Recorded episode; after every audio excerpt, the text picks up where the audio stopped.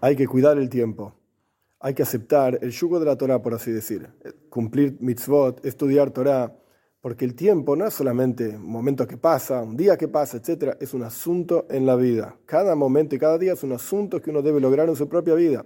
El Zayar dice, cada día tiene su función, su logro en el interior de uno mismo y en el mundo a su alrededor.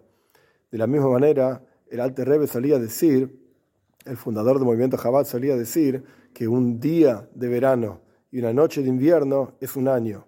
Es decir, hay que realmente aprovechar el tiempo para lograr lo que corresponde en cada momento de vuelta, en nuestra vida y en el mundo alrededor.